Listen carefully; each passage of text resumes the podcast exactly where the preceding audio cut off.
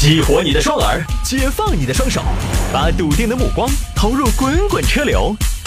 给我一个槽点，我可以吐槽整个地球仪。微言大义，换种方式纵横网络江湖。欢迎各位继续回到今天的微言大义，我们来看这个一百二十九岁老太太自称长寿是一种惩罚，说我一天都不快乐。一天都不 happy，a day no happy。说实话啊，古今中外，历朝历代的王侯将相，很多都把长生不老作为自己的终极目标。包括现在啊，你换个角度想，医疗技术又何尝不是人类在追求长生不老，对吧？人类寿命的延长，何尝不是人类在追求长生不老，对不对？只不过呢，这个进展相对比较缓慢。还远远没有达到让大家长生不老的时候，所以呢，在现阶段事实面前，大家都会说人终有一死，嘴上那么说，心里还是很诚实的。说是说的人终有一死，就到时候还是，哎，医生，我觉得我还可以再抢救一下。但我以前我就想过，一个人活特别久到底有没有意思？因为我就在想，我一个人活到一百岁，我会开心吗？我觉得很难说，走也走不太动，眼睛呢也看不煞清，翻出苍老师的作品来，只能听声音。你打个吃鸡，看都看不到。呃，鸡在哪儿哦？一天到晚都在参加追悼会。就是上周老李死了，随了三百；前天老王洗白了，随了三百。今天早上起来出门转耍，隔壁李婆婆又走了。周末追悼会还离不到，人必须要到。我不觉得特别有意思呢，对吧？最近呢，俄罗斯媒体就采访了他们俄罗斯一个长寿老人斯塔沃娃，斯婆婆，死婆婆不好听。娃婆婆，算了，还是死婆婆吧。娃婆婆确实太奇怪了。死婆婆呢，今年一百二十九岁了。这个年纪在全世界是一个什么样的水平呢？我给大家介绍一下。我查了一下，今天做了功课的啊，说法不一样。有个说法呢是彭祖，彭祖是世界上最长寿的人。彭祖大家知道吧？就是那个养生文化创立者，厨师界的祖师爷。完了，还是中华武术文化鼻祖和最早的性学大师，就非常全面的一个男士。嫁人就要嫁这样的男士，好不好？绝对让你幸福的板，巴适的很。就是彭山那个彭祖山呐，说的就是彭祖葬到那儿的，说是彭祖活了八百岁。呃，这个呢，反正不管你们信不信，我是嗯，好吧，我信啊。当然这里面有说法，就是彭祖的八百岁，那个时候的岁跟现在的岁是不一样的。现在呢，一年就是一岁，以前是什么呢？六十天为一岁。换算成现在来算的话，八百岁那个时候的八百岁就是现在的一百三十多、一百四十岁。彭祖算一个最长寿的，然后呢还有一个李庆远。李庆远说的是中国当代的呃当年的气功大师，说是他当年活了二百五十六岁。那么问题来了，如果李庆远生活在现代，请大家回答，他应该用到 iPhone 多少了？用到 iPhone 一百二十八 Plus 了。这个人呢，当年叫李神仙，四川的。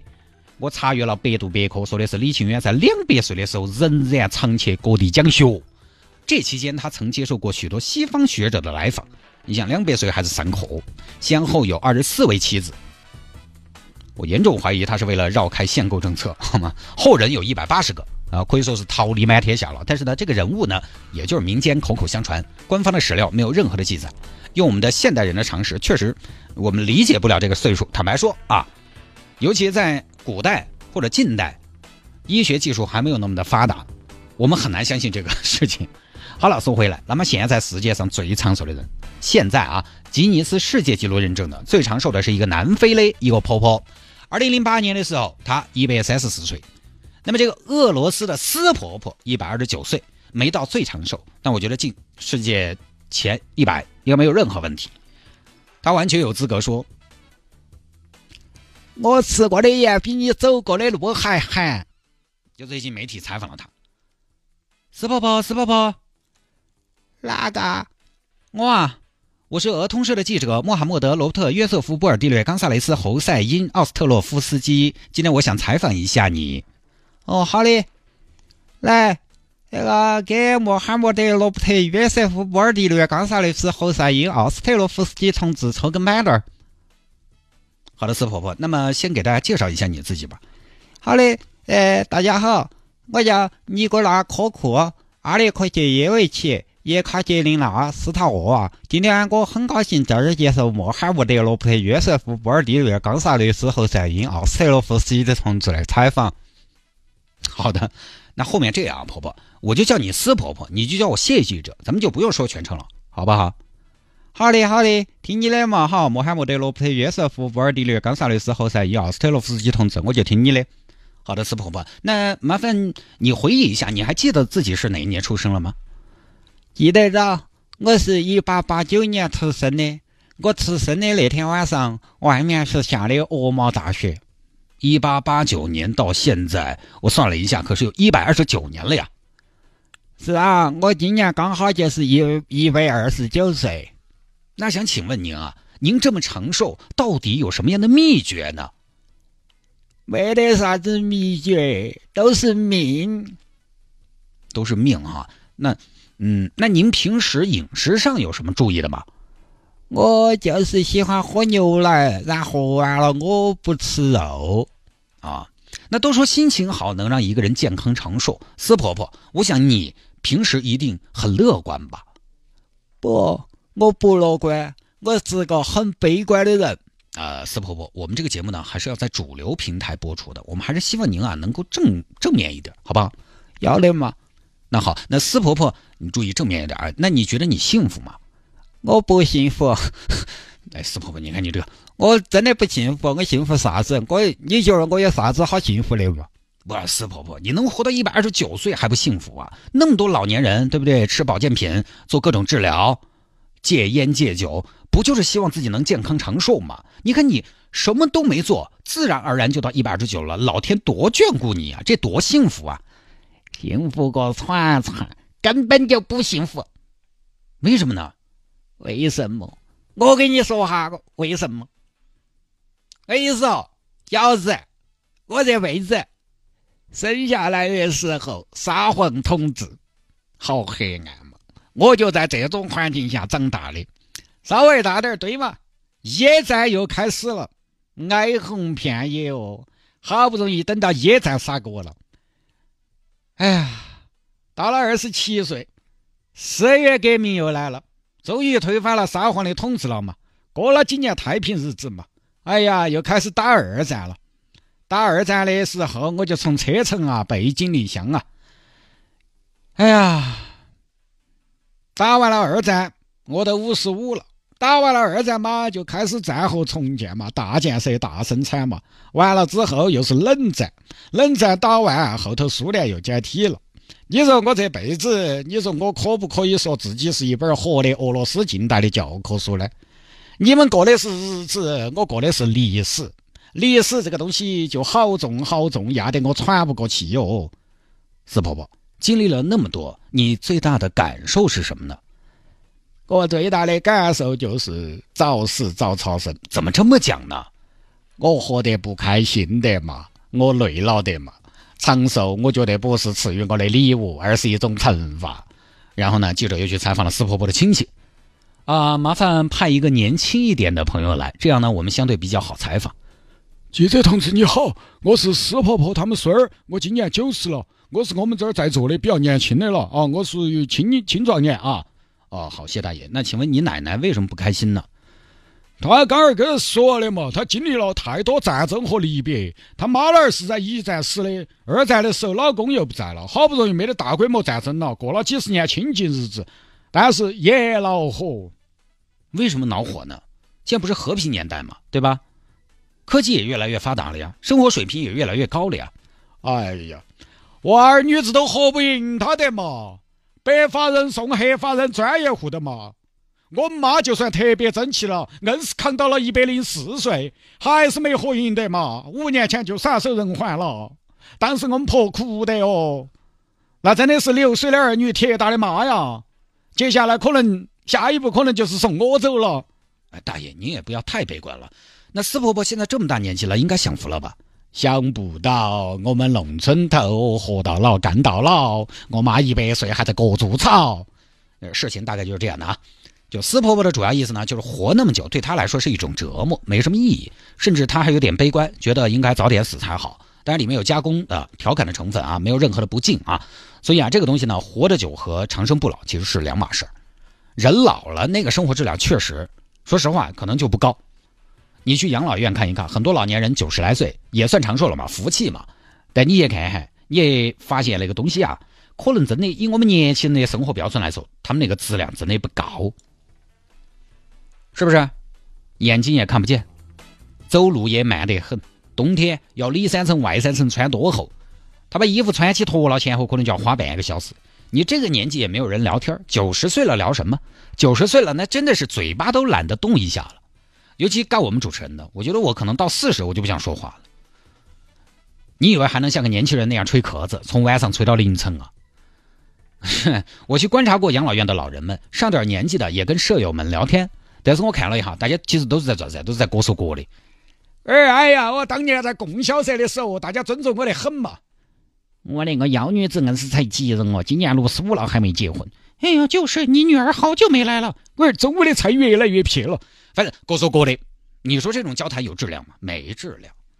我在养老院看到的大多数的老年人，上年纪的啊，就是每天干嘛呢？睡觉，然后到点儿起床，也不看电视，因为看不见，他只能听声音。起床，天气好，走根板凳就在院坝头坐到，坐到等吃饭。走得动的走一下，走不动的就坐一天。有些很喜欢耍户外的啊，他扶到那个铁架架，他都往前走。就那个助行器，那个架架啊，每一步都是颤抖着的倔强，走了二十分钟，终于走出两百米，然后完了吧，衣服也脏。衣服为什么脏？不是说老年人不爱干净，而是他没有办法那么的勤的洗澡换衣服。各位，你说一下，或者你换位思考，以我们现在年轻的状态，突然换成那种生活状态，你肯定觉得生不如死。但老了，慢慢的，你这个身体机能退化了，你什么欲望都没有了，可能那个时候心态会不一样。但现在就以我们青壮年的这种思维。要让我们去过老年人那种生活，我们觉得质量太低了。你觉得那样活着是不是质量高不高？肯定是不算太高的，但是也不能说质量不高就不活了。好死不如赖活嘛，人本来就有求生本能。所以你看啊，自古以来王侯将相这些提的要求，从来都是长生不老，他没说健康长寿，因为不老特别重要。光老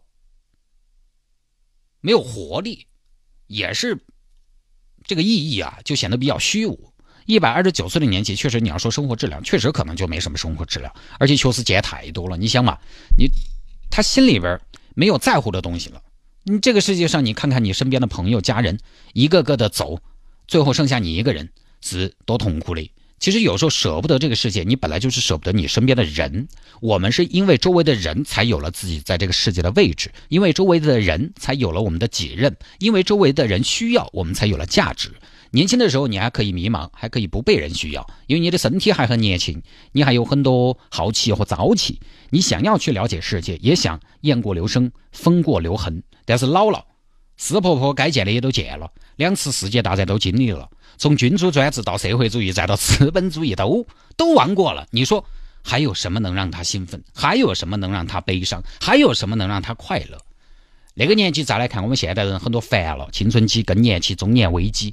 那他们看起来完全上帝视角，根本不动声色，降维打击。婆婆，我离婚了，一大点事以后就不要跟我说了，我要抓瞌睡，不要耽误我哈。你发现没有嘛？他不想管也管不了。老年人到了一定年纪啊，他很多事情真的都没有那么的一惊一乍，相对比较风平浪静。当年我一个长辈过世，给长辈的爸爸说这个事儿，长辈的爸爸那会儿八十，我们很怕老年人受不了打击。过了一段时间才说的，我们也在想象他得到这个消息会是一个啥子反馈。结果呢，很平静，当然不代表他心里不难受。那毕竟是他的孩子，他不是不难受，但他看起来很坦然的接受这个事实，就是身若浮云，心如止水，无牵无挂。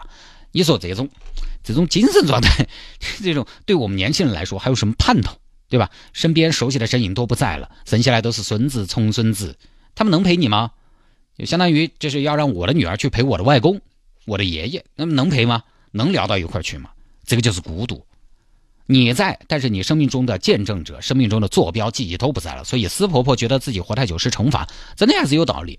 不过呢，这儿还是要补充一下，对于斯婆婆的真实年龄呢，媒体并没有得到确凿的证实，因为说的是能证明她出生年龄的证明或其他书面文件，在一九九九年到二零零九年这十年期间就丢失了，所以呢，到底是不是一百二十九岁，其实也不知道啊。当然，俄罗斯官方呢是这么说的，而且是通过国家媒体宣布了，他马上要迎来自己一百二十九岁的生日了。下面一个小节聊到了咱们的彭祖。有听众朋友说：“汤哥，你说的不对，你这个彭祖跟那个是另外一个人，我不太明白。因为这位朋友呢，在微信上面留言提到一个老彭，我不知道你说的这个老彭到底是谁啊？我就知道一个彭祖。关于这个彭祖到底是哪儿人呢？其实现在争议还挺大的，大家有兴趣的话呢，也可以上网查一下啊。当然，我的知识面嘛，毕竟还是有限的。有的时候呢，在节目里边，如果因为功课没做好的原因，产生了一些失误啊，有一些脏本的事情。”发哈的事情，也希望大家可以及时的指正啊！谢谢大家。